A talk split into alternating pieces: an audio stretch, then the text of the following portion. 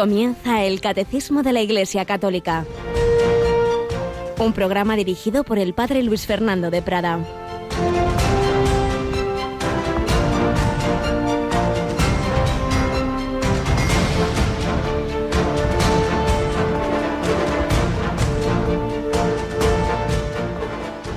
En aquel tiempo decía Jesús, ¿a qué es semejante el reino de Dios? Es semejante a un grano de mostaza que un hombre toma y siembra en su huerto. Creció, se hizo un árbol, y los pájaros del cielo anidaron en sus ramas. Alabados sean Jesús, María y José, muy buenos días, querida familia de Radio María, terminando este mes de octubre, este mes del Rosario, en este martes 30 de octubre, el Evangelio de la Misa de hoy nos recuerda esta sencilla comparación de Jesús al reino de Dios, ese granito de mostaza, que era Él, estaba allí, en esas tierras de Palestina, que murió, cayó ese grano en la tierra de un fruto abundante, empezó a dar fruto allí, en Israel, y luego por el Mediterráneo, y se fue extendiendo por el mundo entero, y va llegando, va llegando todavía, todavía queda, pero de aquel pequeño granito, ese árbol, y ahí estamos también nosotros, en ese árbol, nos llegó el Evangelio, llegó a nuestros corazones. Pero pensemos también que ese granito, apliquémoslo a nivel personal, lo recibimos, esa semilla en nuestro bautismo, sí, pero tenemos que dejarla crecer, tiene que ir empapando, por así decir, toda nuestra persona, toda nuestra psicología. Y muchas veces no es así, muchas veces no regamos esa semilla que recibimos o incluso la quitamos, la matamos, perdemos la fe o se queda pues en un estadio muy mínimo Crecemos físicamente, crecemos culturalmente y no crece en cambio nuestra fe. Y sin embargo, pues estamos llamados a la santidad, a la plenitud de la vida cristiana. Ese germen que recibimos en el bautismo, Dios quiere que vaya creciendo y que el momento en que Él nos llame, el momento de la muerte, estemos ya maduros para contemplarlo cara a cara. Verdades todas ellas que nos va a recordar especialmente este mes en el que vamos a entrar. Nos acompaña Cristina Rubio. Buenos días, Cristina. Muy buenos días, Padre. Se nos olvida ese llamados a la vida eterna y nos viene muy bien, bueno, nos lo recuerdan muchas, muchas verdades mm, que vivimos cada día, que recordamos cada día en la liturgia, pero especialmente el mes de noviembre, que además empieza con una gran fiesta, ¿verdad? Claro que sí, esa fiesta de, de todos los santos y luego también de, de, los difuntos que nos hacen pues mirar más al cielo, ¿no? Algo que deberíamos hacer cada día de nuestra vida, pero bueno, nos, nos recuerda que estamos hechos para, para el cielo. Mirar hacia el cielo. Ayer el Evangelio nos hablaba de esa mujer encorvada, 18 años. San Agustín ve hay una imagen de esa humanidad que solo mira la tierra como los animales, que van buscando solo el alimento, lo material. También la sociedad de hoy tiende a eso, pan y circo, sexo, fútbol, placeres, dinero y ya está. Pues no, Jesús la liberó para que mirara hacia lo alto, para que mirara al cielo. Padre nuestro que estás en el cielo. También nosotros queremos mirar a lo alto y vamos a empezar precisamente este mes de noviembre con esa solemnidad de todos los santos, pero en Radio María coincide que es jueves, víspera de primer viernes de mes. Así que ya esa primera noche del mes de noviembre tendremos adoración, Cristina. Claro que sí, tenemos nuestra tradicional ya hora santa en la capilla de Radio María que celebramos todos los meses a las 11, ese jueves anterior al primer viernes de mes. Así que ya sabéis, la noche del jueves 1 de noviembre, hora santa en Radio María. El 2 de noviembre todos los difuntos. Estamos haciendo esa novena, esa oración que siempre debemos pedir por nuestros hermanos ya llamados a la casa del Padre, porque nunca sabemos si ya estaban plenamente maduros para contemplarle o todavía están purificándose. Y igual que aquí nos podemos y debemos ayudar unos a otros con la oración, con la caridad, también podemos y debemos ayudar a aquellos que estén todavía en esa situación de purificación. Por eso estamos haciendo esa novena, concretamente, ¿a qué hora la hacemos, Cris? Pues como por la tarde, después de, de las vísperas, como a las ocho menos cuarto o así, tenemos esa novena. Y ciertamente, pues todas estas verdades nos ayudan a recordar que en cualquier momento el Señor nos llama. Los evangelios de la semana pasada, pues en varios días eran, nos recordaban eso. Momento que menos lo penséis, llega el Hijo del Hombre. Como os hemos ido contando y compartiendo con vosotros, porque se ha demostrado estos días una vez más que Radio María es una gran familia, pues la primera, primer miembro de nuestro personal, todavía joven, el Señor ha llamado inesperadamente a su presencia, Elena Navarro, la que ha organizado durante 13 años el voluntariado en Radio María, pues como os comunicamos en, en directo en cuanto lo supimos, pues el viernes a mediodía fallecía. Hemos estado rezando mucho, hemos tenido un funeral precioso, tendremos pues más momentos de oración, pero ahora os queremos invitar a rezar juntos una Ave María a la Virgen por ella y bueno, por todos aquellos que, que el Señor va llamando que no nos olvidemos, que a veces esto se nos olvida, lo único que nos importa es, bueno, que no sufra aquí, oiga, y que existe un más allá, ¿eh?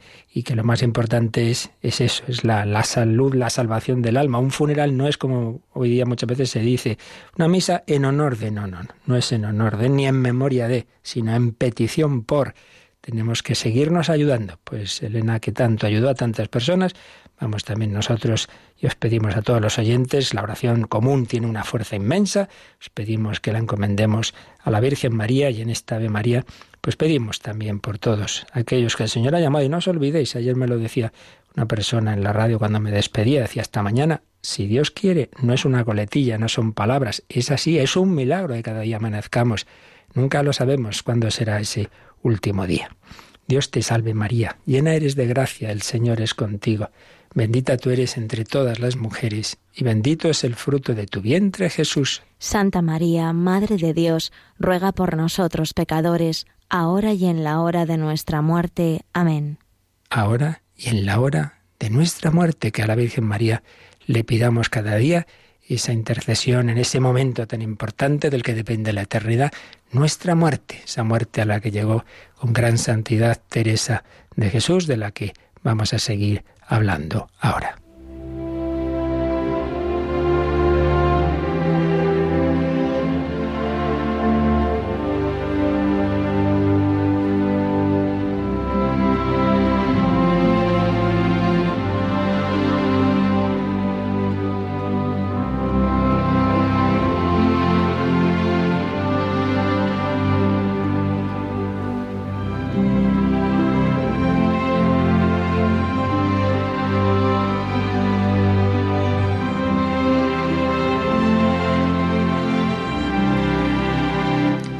No venimos a este mundo simplemente a salvarnos por los pelos, sino a ser santos y cumplir una misión.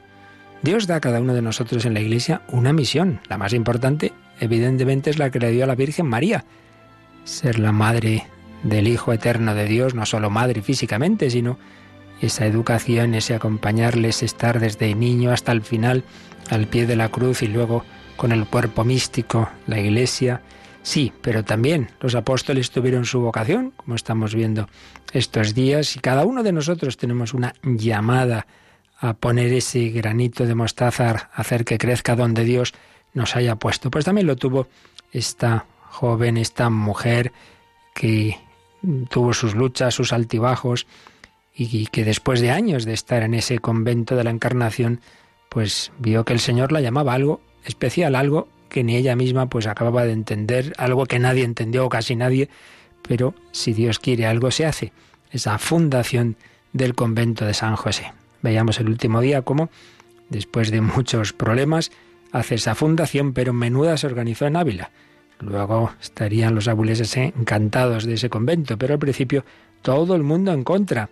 Y es que realmente aquel que sigue al Señor pues siempre va a tener oposición si uno está pendiente del que dirán, nunca hará nada. Nicolás González, quien fue capellán de la Encarnación muchos años, estamos siguiendo básicamente esa breve vida que hace de Santa Teresa, imagina más o menos así, en base a los datos históricos, pero luego pues un poco lo dramatiza como era el ambiente en Ávila después de, esa fundación del monasterio de San José. El cronista que estuvo en la inauguración del convento salió a la calle y entrevistó a algunos caballeros de la ciudad, hombres templados, prudentes, religiosos. Caballero, ¿conocéis vos la noticia? Beaterías de la loca doña Teresa. Lo ha hecho para que la tengan en algo y para ser nombrada. Ha escandalizado al pueblo, levanta cosas nuevas.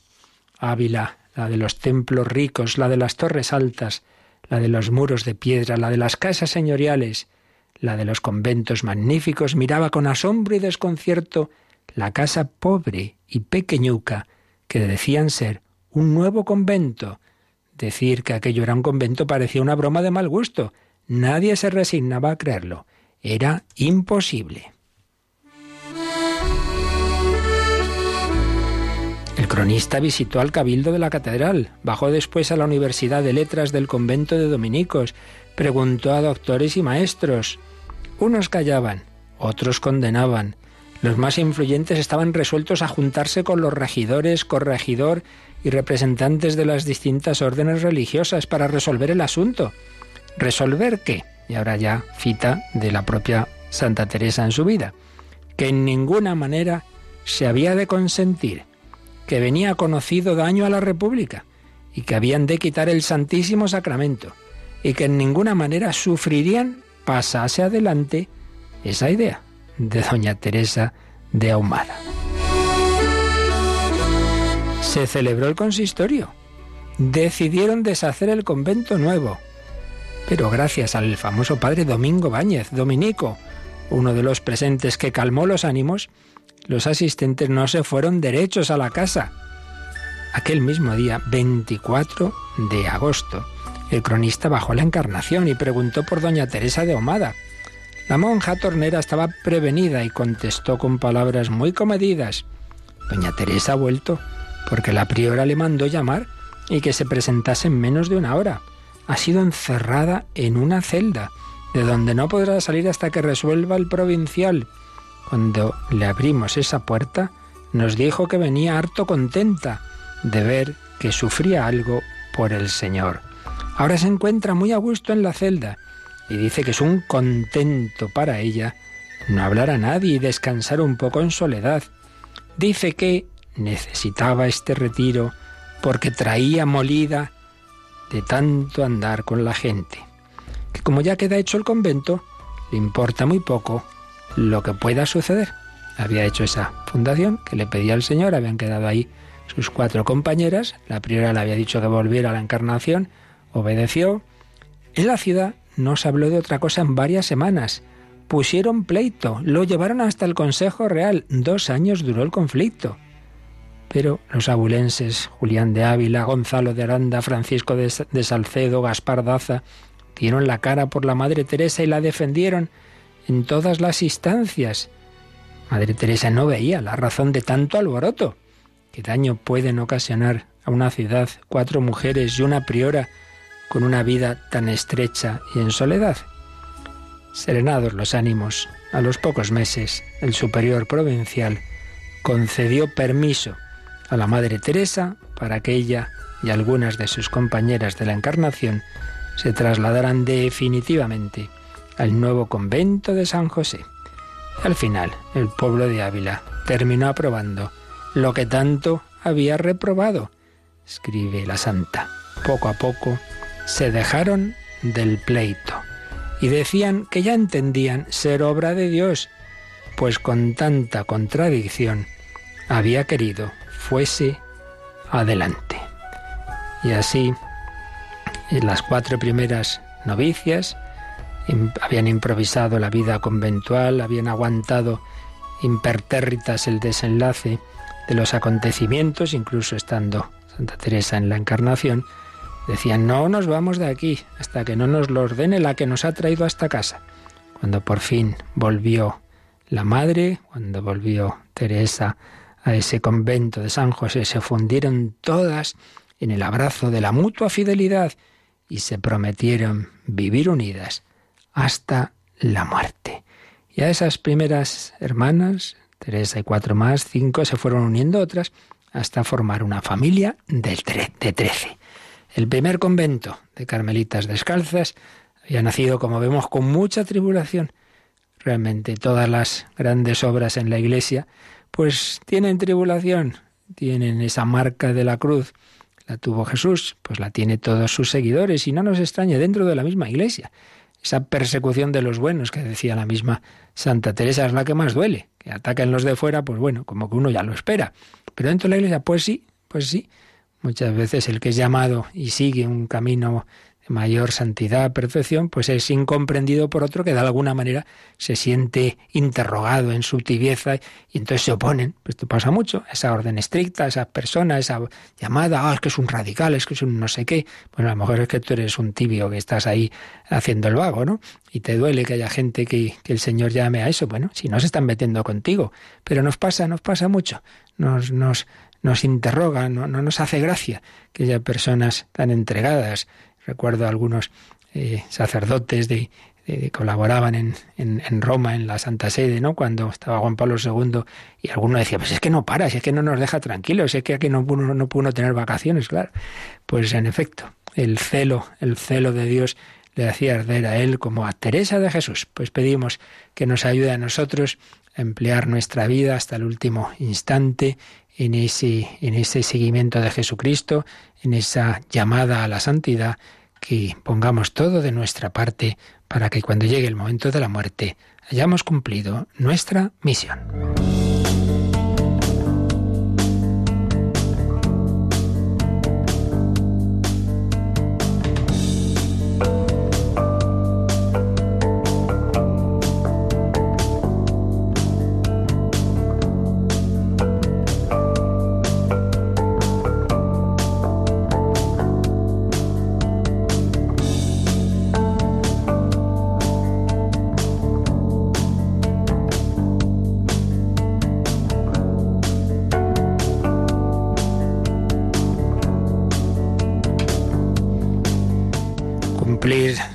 Misión, una misión muy especial dio el Señor a sus apóstoles, a los que llamó, llamó a los que quiso para que estuvieran con Él y para enviarlos a predicar. Hemos estado viendo estos días pasados esa llamada de los apóstoles. La Iglesia es apostólica, una santa católica y apostólica, apostólica porque está edificada sobre aquellos apóstoles, porque eh, los apóstoles y sus sucesores transmiten, guardan, interpretan con la ayuda del Espíritu Santo esas enseñanzas que nos dio Jesús y porque la Iglesia sigue siendo regida por los apóstoles a través de sus sucesores. Y es justamente lo que vamos a ver hoy en este siguiente apartado, dentro de, del que estamos, de la Iglesia es apostólica, pero un subapartado que se titula Los obispos sucesores de los apóstoles porque el Señor edificó la iglesia sobre los apóstoles, pero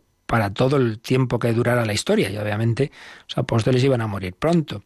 Y todo esto pues tenía esta implicación que eh, los mismos eh, apóstoles iban nombrando colaboradores y sucesores. Pues de esto nos hablan los números 861 y 862. Así que Cristina, vamos a comenzar por el 861 para que continuase después de su muerte la misión a ellos confiada. Los apóstoles encargaron mediante una especie de testamento a sus colaboradores más inmediatos que terminaran y consolidaran la obra que ellos empezaron. Les encomendaron que cuidaran de todo el rebaño en el que el Espíritu Santo les había puesto para ser los pastores de la Iglesia de Dios. Nombraron, por tanto, de esta manera a algunos varones, y luego dispusieron que después de su muerte otros hombres probados le sucedieran en el ministerio. Pues como en otras ocasiones, todo este párrafo que nos ha puesto el catecismo está tomado del Concilio Vaticano II, de la Constitución sobre la Iglesia, la Constitución dogmática Lumen Gentium, el número 20.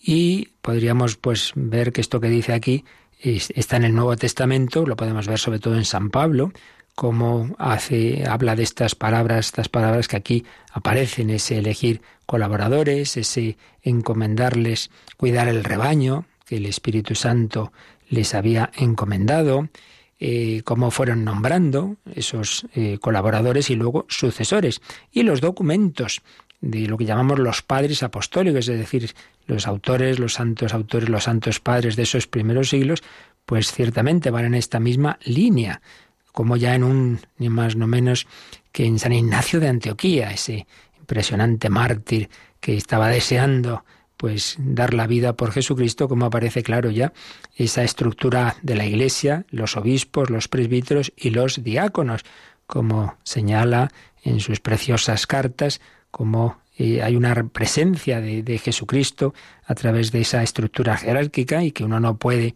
ir al margen de, de la Iglesia porque el Señor así lo ha establecido.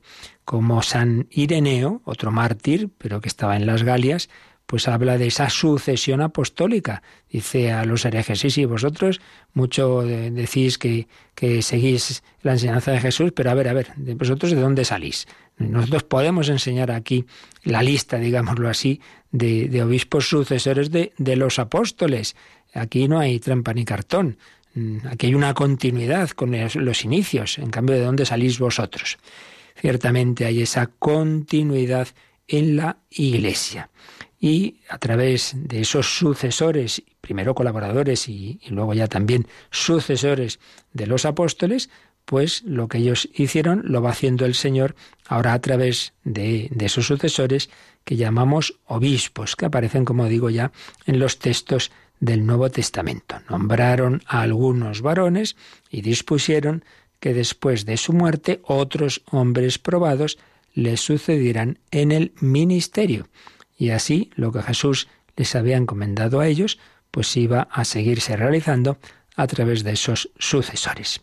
El catecismo nos pone un par de números para uno de ellos para repasar algo muy del inicio de que vimos en número 77, porque es cuando tratamos al principio de dónde sacamos nosotros las verdades en las que creemos, pues recordemos, porque esto es muy importante, una y otra vez hay que decirlo, que no solo es de la Sagrada Escritura, al revés. Lo primero que hubo no fue el Nuevo Testamento. El Nuevo Testamento se fue escribiendo a lo largo del siglo I. Lo primero que hubo fueron, fue la, la vida de la Iglesia, la predicación de los apóstoles y de sus sucesores.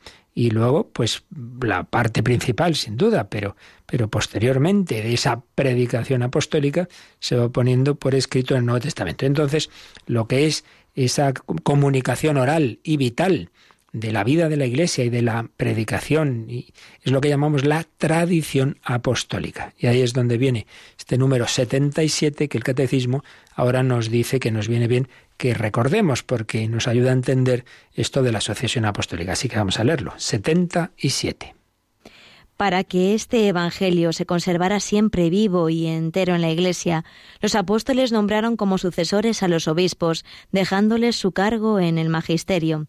En efecto, la predicación apostólica, expresada de un modo especial en los libros sagrados, se ha de conservar por transmisión continua hasta el fin de los tiempos. Por tanto, recordemos, ¿de dónde viene lo que la Iglesia enseña? Pues claro, viene de la palabra de Dios esa palabra que se fue pronunciando a lo largo de lo que llamamos el Antiguo Testamento, pero una palabra que se hizo carne en Jesucristo. Y en esa palabra hecha carne en Jesucristo, lo que Él hizo, su vida y lo que Él enseñó, es lo que nos transmitieron los apóstoles con su predicación y con la vida, la manera de actuar en la Iglesia, que nos va relatando los hechos de los apóstoles, las cartas de San Pablo y de los demás apóstoles, todo eso es lo que forma la tradición. Entonces nos ha dicho este número que la predicación apostólica expresada de un modo especial en los libros sagrados, esa predicación en buena parte, pero no necesariamente toda, ni mucho menos, se fue poniendo por escrito en los libros sagrados ya de esa época, que es lo que llamamos el Nuevo Testamento, asumiendo los libros sagrados anteriores, el Antiguo Testamento. Pero lo que ahora nos interesa más es que dice el catecismo, que por cierto, este, estas frases de este número 77 son de otro documento del Vaticano II, la Dei Verbum, el, el, documento sobre la divina revelación, Dei Verbum, el verbo divino, la palabra de Dios. Entonces dice que la predicación apostólica se ha de conservar por transmisión continua hasta el fin de los tiempos. ¿Cuál es la primera tarea de cualquier obispo? La predicación apostólica, anunciar el Evangelio, unido por supuesto a la celebración de los misterios en que se hace presente ese Jesucristo que nos habla. Por eso, un momento, digamos, más propio de, de un obispo es la celebración de la Eucaristía con la predicación desde su cátedra, ahí viene la palabra catedral, desde ahí enseña, transmite, transmite esa verdad que desde hace 20 siglos se está enseñando. Predicación apostólica, a través de la tradición apostólica que realizan los sucesores de los apóstoles, por tanto, sucesión apostólica. Como veis, pues todo remite al inicio. Y en este número 861 tenemos también otro número marginal, en este caso no uno que hemos visto, sino uno que veremos, que también nos dice el catecismo que conviene que le echemos un ojillo para también eh, completar lo que aquí nos está enseñando. Se trata del número 1087, así que vamos con él, Cristina. Así Cristo resucitado, dando el Espíritu Santo a los apóstoles, les confía su poder de santificación, se convierten en signos sacramentales de Cristo por la fuerza del mismo Espíritu Santo, confían este poder a sus sucesores. Esta sucesión apostólica estructura toda la vida litúrgica de la Iglesia. Ella misma es sacramental, transmitida por el sacramento del orden. Este número es ya de la siguiente parte del catecismo, la parte segunda, que es la liturgia, la celebración del misterio cristiano. Si la primera parte es lo que creemos, resumido básicamente en el credo. La segunda es lo que celebramos, que es la liturgia y particularmente los sacramentos. Pues bien, aquí la idea, que ya en su momento, claro, ya la explicaremos si Dios nos concede vida, pues con, más calma, es que, que, cuando estamos hablando de sucesión apostólica no simplemente es un tema como podría ser en el orden civil de tipo jurídico, un contrato, pues ahora tú eres mi heredero, tú eres mi sucesor. No, no, no. Estamos hablando de un sacramento. Porque cómo se transmite esos poderes que tenían los apóstoles, eh, ¿cómo se transmite a los sucesores? ¿Simplemente por unos papeles? No, por un sacramento. El sacramento del orden, esa imposición de las manos que aparece ya claramente en el Nuevo Testamento. Si Jesucristo había comunicado a sus apóstoles el Espíritu Santo, como el Padre me ha enviado, así os envío yo. Recibid el Espíritu Santo. A quienes perdonéis los pecados les quedan perdonados. El que a vosotros escucha, a mí me escucha. Si Jesucristo había dicho eso y había tenido esa actitud, esa comunicación de sus poderes a los apóstoles, ahora a su vez ellos, por el poder del mismo Espíritu Santo, confían lo recibido a sus sucesores. como Por la imposición de las manos ese sacramento, esa consagración episcopal. Radio María, pues siempre retransmitimos esos momentos cuando un sacerdote es consagrado obispo. Aquí en España, pues es un momento muy importante. Ahí se cumple esa sucesión apostólica.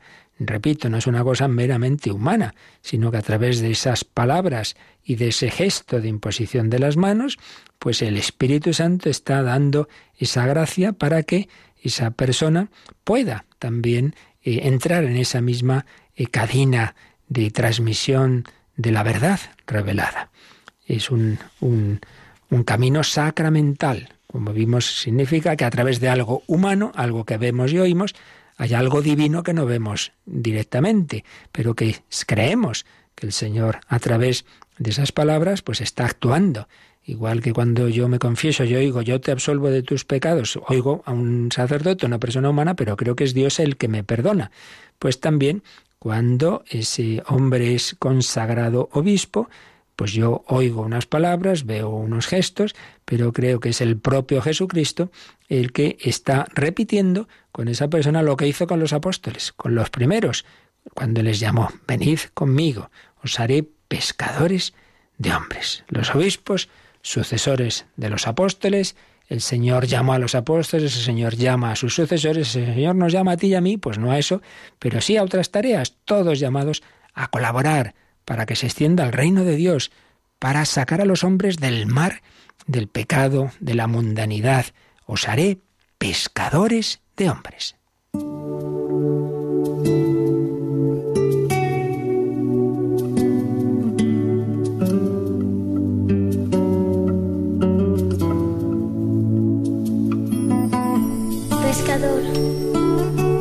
Te hizo pescador. Indícanos dónde encontrarlo para ser con Él felices como tú.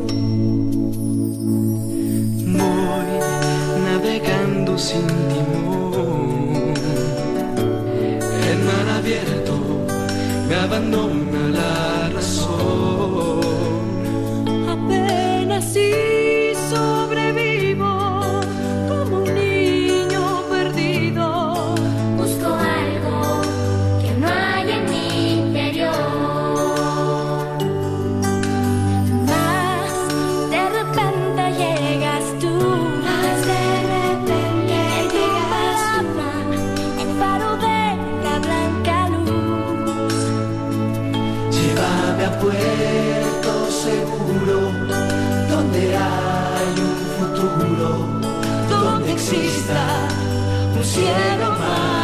azul.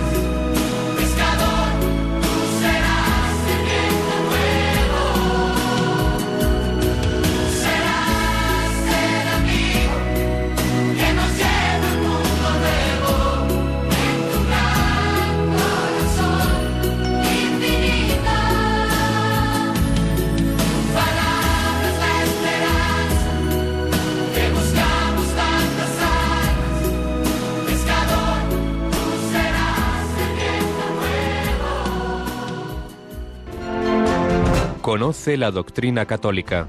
Escucha el catecismo de martes a jueves de 8 a 9 de la mañana y los sábados a la misma hora profundizamos en los temas tratados en el programa En torno al catecismo. Pues sí, pescadores, llamados todos en distinto grado, evidentemente, el Papa, los obispos, sacerdotes, religiosos, laicos, pero todos de una manera u otra, a ayudar a colaborar a esa misión apostólica. Bueno, pues seguimos viendo este apartadito, los obispos sucesores de los apóstoles, hemos visto el 861, vamos a leer ahora el número 862, que de nuevo es todo él, está tomado de citas de la Constitución Lumen Gentium del Vaticano II.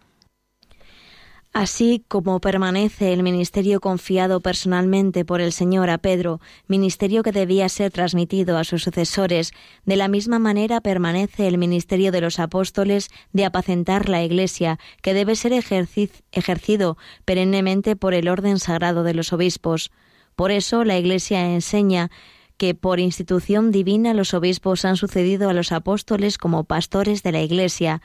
El que los escucha, escucha a Cristo, el que en cambio los desprecia, desprecia a Cristo y al que lo envió. Bien, pues de nuevo se insiste en la misma idea, pero ahora matizando, pues como Jesús en esa elección de los apóstoles y en ese primer grupo que organizó, Pues como bien sabemos, hay dos tipos de palabras, unas que dice a todos juntos y otras que dijo solo a Pedro. Y es que el Señor, pues claro, ya sabe muy bien lo que hacía y sabe que, que, los hombres pues necesitamos una organización y necesitamos al final una cabeza, una persona. Por mucho que un grupo todos se ven muy bien, sí, sí, aquí entre todos. Bueno, sí, sí, entre todos, pero siempre al final uno ve las cosas de una manera, otros de otra. Hace falta siempre una persona que tenga la última palabra. Y eso que es humano, pues también el Señor lo ha asumido en el nivel divino, en el nivel sobrenatural. Y por eso, pues ese grupo de los apóstoles que está de cabeza de la Iglesia, a su vez pone una cabeza dentro de él. Por eso, repito, hay palabras del Señor que se dirigen a todos, por ejemplo, el que vos, a vosotros escucha, a mí me escucha, que menciona aquí el final del catecismo. O cuando Jesús resucitado, la tarde del domingo de Pascua, en Juan 20 lo podemos leer, y se aparece a los apóstoles, les dice las palabras que antes yo también os recordaba, recibid el Espíritu Santo a quienes perdonéis los pecados, les quedan perdonados, a quienes se los retengáis, les quedan retenidos. Sí, esas palabras y otras se dicen a todos los apóstoles, pero en cambio hay algunas palabras que son solo a Pedro. Ya las veremos con calma más adelante cuando veamos la estructura jerárquica de la Iglesia, pero bueno, ahora rápidamente recordemos que sobre todo son tres textos los, los específicamente dirigidos a Pedro. El más importante, más famoso, el de Mateo 16, quien dicen los hombres que es el Hijo del Hombre, unos que Elías, que Jeremías, vosotros quién decís que soy yo. Y es cuando Pedro le dice, tú eres el Mesías, el Hijo de Dios vivo. Y entonces Jesús le responde, y yo a mi vez te digo, tú eres Pedro, sobre esta piedra edificaré mi iglesia, las puertas del abismo no podrán contra ella, te daré las llaves del reino de los cielos, lo que atares en la tierra quedará atado en el cielo, lo que desatares en la tierra quedará desatado en el cielo. Luego a continuación Jesús se pone a hablar de la pasión y entonces ya Pedro vuelve a ser Simón. No, no, Señor, eso no te puede ocurrir. Es muy interesante esto, ¿no? Nos hace ver el Señor como cualquier persona que él llama, aunque sea eso, el Papa, el primer Papa, humanamente sigue siendo eso, un hombre débil y que luego pues, pues se equivoca y sí, pero en tanto en cuanto es Papa, en tanto en cuanto actúa como cabeza de la Iglesia y en esa plenitud de su magisterio, da esa palabra definitiva y última sobre los temas propios de, de, de la enseñanza de la Iglesia, que es la fe y la moral, ahí pues hay una especial asistencia del Espíritu Santo. Y por eso es impresionante ver a lo largo de 20 siglos, pues ha habido papas santísimos, maravillosos y otros desastrosos. Sí, pues a pesar de, de, de, de estos segundos, ahí sigue adelante la Iglesia porque es Jesucristo el que la lleva. Tú eres Pedro, sobre esta piedra edificaré mi Iglesia y las puertas del abismo no podrán contra ella. El texto más importante que, como ya hemos recordado más de una vez, si uno va a la Basílica de San Pedro, en el Vaticano y mira hacia lo alto, esta frase está escrita en latín y griego en, la parte más alta, bajo una balconada que hay eh, muy elevada, como digo, en esa basílica. Luego también, en la última cena, Jesús le dice a Pedro, eh, yo he rogado por ti, yo he rogado por ti para que tu fe no vacile y tú una vez convertido confirma a tus hermanos. También hay, hay una palabra que le dice específicamente a Pedro, le dice, vas a caer, vas a negarme esta noche, pero una vez convertido, confirma a tus hermanos. Yo he rezado por ti para que, aunque sí, seas débil y seas cobarde y tengas miedo y me niegues, pero no, no, no, no pierdas, no pierdas esa fe y, y vas a seguir teniendo esa misión de confirmar a los hermanos. Muchas veces en los viajes de los papas se dice eso, vengo a confirmar en la fe. Y un tercer texto especialmente relativo a Pedro es ya después de la resurrección, tras aquella pesca del, milagrosa del amanecer junto al lago de Tiberíades, cuando después de desayunar, Jesús les había preparado ahí un desayunito, y luego ya se pone a hablar con Pedro, y es cuando le dice, Simón hijo de Juan, ¿me amas más que estos? Señor, tú lo sabes todo, tú sabes que te quiero, pastorea mis ovejas, tres veces, pastorea mis ovejas, pastorea a mis corderos. Jesús le dice ahora solo a Pedro. Y de hecho, por ahí está San Juan y Pedro dice, Señor, ¿y este qué? Mira, tú déjate de lo. Yo te estoy diciendo lo que tienes que hacer tú. Tú sígueme. Pues sí, palabras especiales para Pedro. Pues bien, si hay esa distinción entre Pedro y los demás apóstoles, también en esa sucesión apostólica se da esa distinción. De manera que el sucesor de Pedro, y dado que Pedro la última sede en la que está, el último lugar en el que ejercita su ministerio es Roma, pues el sucesor de Pedro, que es obispo de Roma, tiene también esas especiales atribuciones que Jesús le dio a Pedro. Como digo, esto ya lo veremos con más calma más adelante, pero aquí ya lo menciona el catecismo, de que en esa sucesión apostólica de la que estamos hablando, pues todos los obispos suceden a los apóstoles, pero el obispo de Roma sucede a Pedro. Y de hecho tenemos esa lista que también está en la Basílica de San Pedro, ¿no? Pues todas esas imágenes de todos los papas, ¿no? Y, que tenemos esa lista, ¿no? Pedro, Lino, Cleto, Clemente, etcétera, etcétera.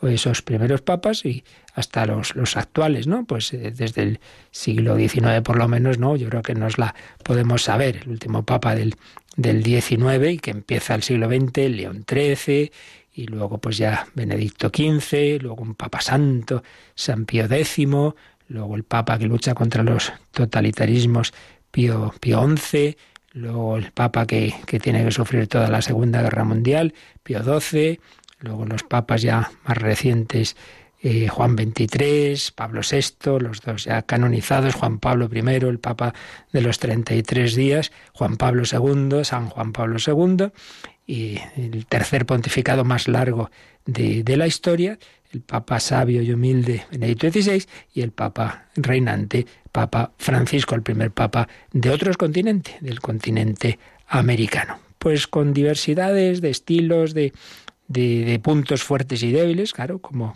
hombres, repito, nadie somos perfectos y eso es bueno para que nos demos cuenta de que no sigo a tal hombre o tal otro, sino a Jesucristo. Me viene a la mente una peliculilla de acción que, bueno, estaba yo años a cenando con, mis padres y, y, bueno, estaba puesta la televisión y una película que tampoco valía gran cosa, pero hay un, había un momento, recuerdo, en que hay un diálogo entre dos y bueno, pues sale un diálogo religioso.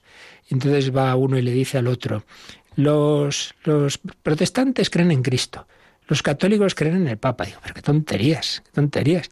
Como si nosotros pusiéramos al Papa en el lugar de Cristo. Nosotros creemos en Cristo, que ha fundado una iglesia y en la cual ha puesto a, Pedro y, a su sucesor el Papa, pero, pero nuestro fundamento es Jesucristo, es al que seguimos. Y por eso esa estructura apostólica que el Señor ha hecho simplemente es para ayudarnos, para transmitirnos esa presencia esa palabra de Jesús. Ya sabemos que el mundo de hoy, pues claro, lo que quiere es eh, sí, sí, religión sí, poco me viene bien, ¿no? Tener un, o, una, o al menos una espiritualidad, pues un sentido en la vida, el poder decir algo ante el más allá, pero luego yo hago lo que me dé la gana. Entonces, claro, que haya una mediación, pues no me hace ninguna gracia. Entonces, lo típico, yo sí, sí, creo en Dios, sí, en la iglesia no, pues mire usted, si el tema no es si crees en Dios, sino si crees que Dios ha hablado, si crees que Dios ha hecho hombre en Jesucristo. Entonces lo que no puedes hacer es coger unas cosas sí y otras no de las que ha hecho Jesucristo. Entonces si él ha establecido la iglesia, pues mira, por algo será, ¿no? Y si ha organizado la iglesia y ha dicho, tú eres Pedro y sobre esta piedra edificaré mi iglesia, pues hombre, si, si crees en Cristo, de caso, ¿no? No, pues esto del bautismo me parece bien, pero la confesión no. Bueno, pues muy bien, es usted aquí más listo que el Señor. No puede ser. Bueno, pues sucesión apostólica, los obispos suceden a los apóstoles, el obispo de Roma sucede a Pedro. Y en los números que nos pone aquí el catecismo, vamos a leer uno, el 1556, que como podéis ver es bastante más adelante ya, es también de esa parte de la liturgia, concretamente del sacramento del orden, a través del cual se comunica el episcopado. Vamos a leer eh, lo que en su momento se explicará es en 1556. Para realizar estas funciones tan sublimes, los apóstoles se vieron enriquecidos por Cristo con la venida especial del Espíritu Santo que descendió sobre ellos. Ellos mismos comunicaron a sus colaboradores, mediante la imposición de las manos, el don espiritual que se ha transmitido hasta nosotros en la consagración de los obispos. Pues lo que os decía antes, aquí no estamos hablando meramente de una cuestión jurídica, humana, no, no, no, no. Eh, Jesús, esas tareas que les encomienda a los apóstoles, les dice, bueno, recibiréis el Espíritu Santo. Cuando ya llega la ascensión, dice, ahora quedaros aquí reuniditos, rezando, y ya vendrá el Espíritu Santo. Y así es. Y entonces en Pentecostés tienen una efusión especial del Espíritu Santo y es cuando empiezan a predicar. Entonces muchas cosas que los pobres no se habían enterado, que habían oído a Jesús, pero no habían entendido. Jesús en la última cena ya les había dicho, vendrá el Espíritu Santo que os recordará y os enseñará lo que yo os he dicho. Entonces, con esa, mm, esa luz, esos dones del Espíritu Santo, que por un lado iluminan el entendimiento. Sabéis que hay dones del Espíritu Santo especialmente relativos al entendimiento, sabiduría, ciencia, consejo, y luego los otros dones que iluminan más la voluntad, ¿no? Como es, como es la fortaleza, la piedad, el temor de Dios, etcétera, con esos dones, esos hombres débiles, pues son capaces de cumplir esa misión que Jesucristo les había encomendado. Pues bien, esa especial efusión del Espíritu Santo, ese Pentecostés, se realiza, en pequeño si queremos, pues en, en los sacramentos, particularmente en el sacramento del orden, la imposición de las manos, que a su vez tiene tres grados. La plenitud del sacramento del orden es la consagración de los obispos. Luego, en un segundo grado, cuando somos ordenados presbíteros, cuando somos ordenados sacerdotes, y en un tercer grado distinto ya los diáconos. Pero la plenitud del sacramento del orden es la consagración episcopal, entonces, repito, no simplemente es que me ponen en no sé qué puesto de esta empresa, sino que recibo esa gracia del Espíritu Santo, que me capacita para hacer lo que yo por mí mismo no podría hacer. Dios no llama a los capacitados, sino que capacita a los llamados. Ese es el misterio de la Iglesia, la Iglesia sacramento de Cristo, sacramento de Jesucristo, a través de esas palabras, a través de esas personas, a través de esos gestos, es el Señor el que actúa. Ese es el misterio eh, que además se da en el propio Jesús, como ya vimos en su momento. Porque ¿qué veían los, los contemporáneos de Jesús? Veían a un hombre, sí, pero en esa humanidad estaba Dios. Pues análogamente nosotros vemos a los hombres, a ese papa, a esos obispos, a esos sacerdotes, sí, pero a través de ellos, más allá de sus límites como personas humanas, está una palabra, está una gracia de Dios eh, a me gustará más o menos este sacerdote, pero yo me confieso y a mí me importa poco pues que sea simpático, no. Mejor sea simpático, pero bueno, no, eso no es lo importante. Lo importante es que me recibo, recibo el perdón de mis pecados. Eh, me importa no mucho si la homilía es más agradable, más eh, entretenida o más aburrida, pues mejor es que sea entretenida, pero bueno, más que de entretenida, que sea provechosa, claro. Pero bueno, lo importante es que se celebra el misterio de Cristo, que participo en el sacrificio de Jesús, que recibo la comunión. Bueno, eso es lo importante.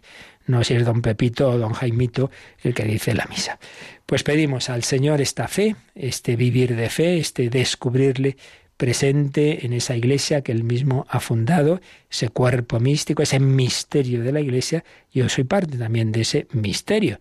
También en mí hay una realidad misteriosa que me supera a mí mismo. He recibido esa gracia del bautismo que está en el fondo de mi alma, que tiene que crecer. Pues así se lo pedimos al Señor, pedimos al Espíritu Santo que cada día nos renueve, aumente nuestra fe, pues lo, lo meditamos y lo invocamos ese espíritu y si tenéis alguna consulta es también el momento.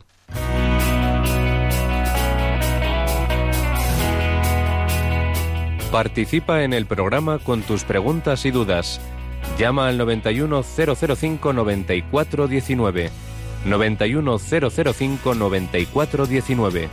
También puedes escribir un mail a catecismo arroba radiomaria.es. Catecismo arroba radiomaria.es.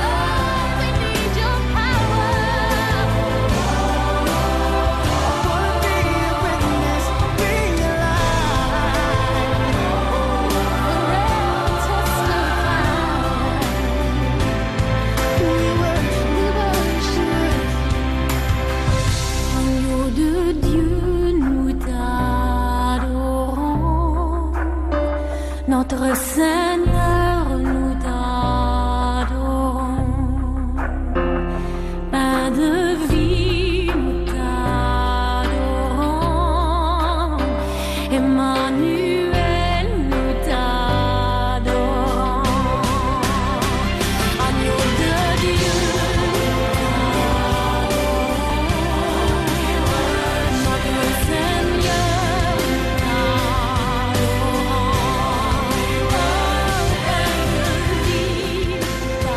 Espíritu Santo es el que da fuerza a la Iglesia, el que la ilumina. Nos había escrito un correo Agustín, oyendo, como contábamos estos días, la, agonía y muerte de nuestra compañera Elena, nos habla también de su padre. Dice que recibía una llamada de madrugada, su padre estaba ingresado muy grave. Bendigo al Señor y a la Inmaculada por permitirme llegar a tiempo de compartir sus últimos momentos. No protestó, no maldijo, sabía que había llegado el momento. Llamé a un sacerdote amigo y hermano de la comunidad de mi padre, quien pudo administrarle los sacramentos. Nada más fallecer mi padre, problema familiar, se empezó a solucionar. Dios escribe derecho con renglones torcidos. La muerte de mi padre ha sido muy repentina y fulminante, pero una experiencia vital extraordinaria. Alegrémonos por los nuevos intercesores que vamos teniendo en el cielo. Pues sí, gracias Agustín, así debemos mirar la muerte con esa visión de fe. ¿Tenemos alguna consulta, Cristina? María de Aravaca quería que le hablase sobre el grupo Hakuna. Hakuna, pues mira, la verdad es que recientemente empecé a conocer algo porque cuando estuve en, en fuimos a, a Colevalenza, al encuentro mundial de, las Radio Marías en el aeropuerto, eh, iba yo con el presidente y me dice, mira, estas familias son del grupo Hakuna, vienen a un encuentro con el Papa.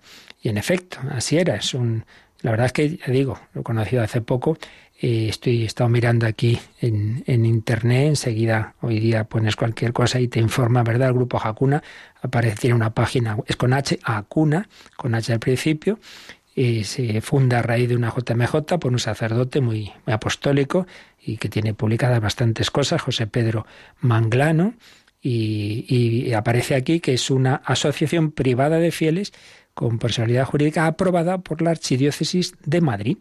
Eh, básicamente son, son jóvenes, pero ya digo, también estaban ahí familias, era muy bonito, pues eso es llegar, ver llegar a, diversos matrimonios con muchos niños, tenían una hora santa con el Santo Padre Francisco mientras estaba eh, celebrándose el sínodo, el sínodo de, de, los obispos, se trae sobre los jóvenes. La verdad es que tampoco puedo decir mucho más, pero vamos, todo lo que, lo que sé, pues creo que es algo bueno. En cualquier caso, aprovecho esta consulta para comentar que cualquier realidad de la Iglesia, cualquier movimiento, cualquier orden, pues un poco lo que veíamos al principio de cuando fue fundado el monasterio de San José.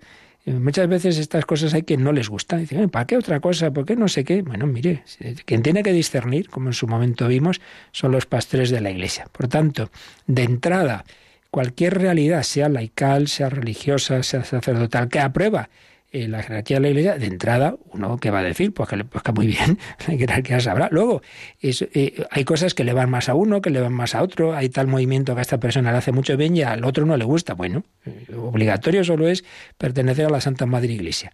Luego que usted sea de esto o del otro, eso ya cada uno depende de su llamada. Pero lo que no está bien, que a veces ocurre es que lo que a mí no me gusta, lo, lo critico. Oiga, pues usted no entre en eso, pero, pero si lo aprueba la Iglesia, y a veces se dicen barbaridades, ah, eso es una secta, eso no. Oiga, cuidado con, con, las palabras que usamos.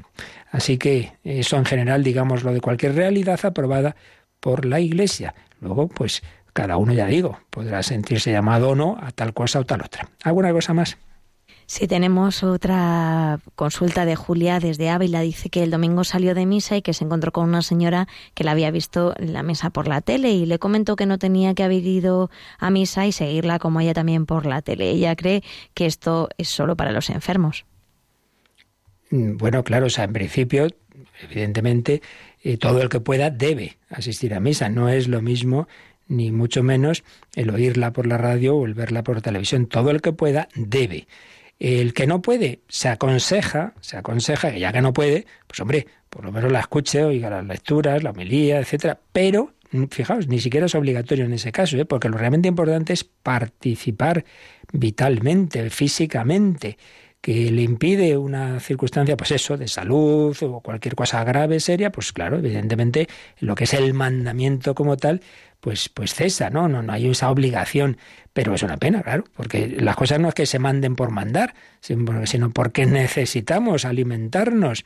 Entonces, ese alimento, pues es, es presencial, lo cual no quita, repito, que aquel que no puede, pues hombre, claro, claro que le ayuda también, para eso lo retransmitimos en, en Radio María y en las televisiones, etcétera, pues porque, claro, más vale algo que nada.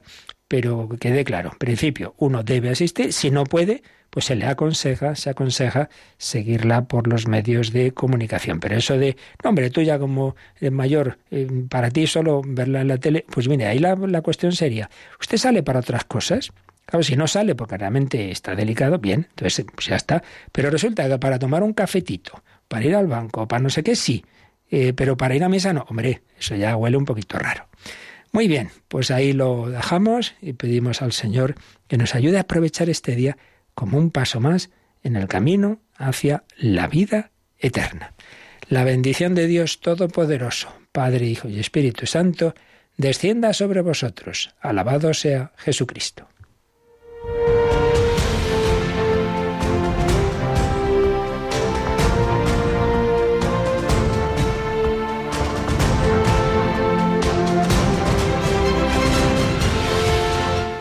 Han escuchado en Radio María el Catecismo de la Iglesia Católica. Un programa dirigido por el Padre Luis Fernando de Prada.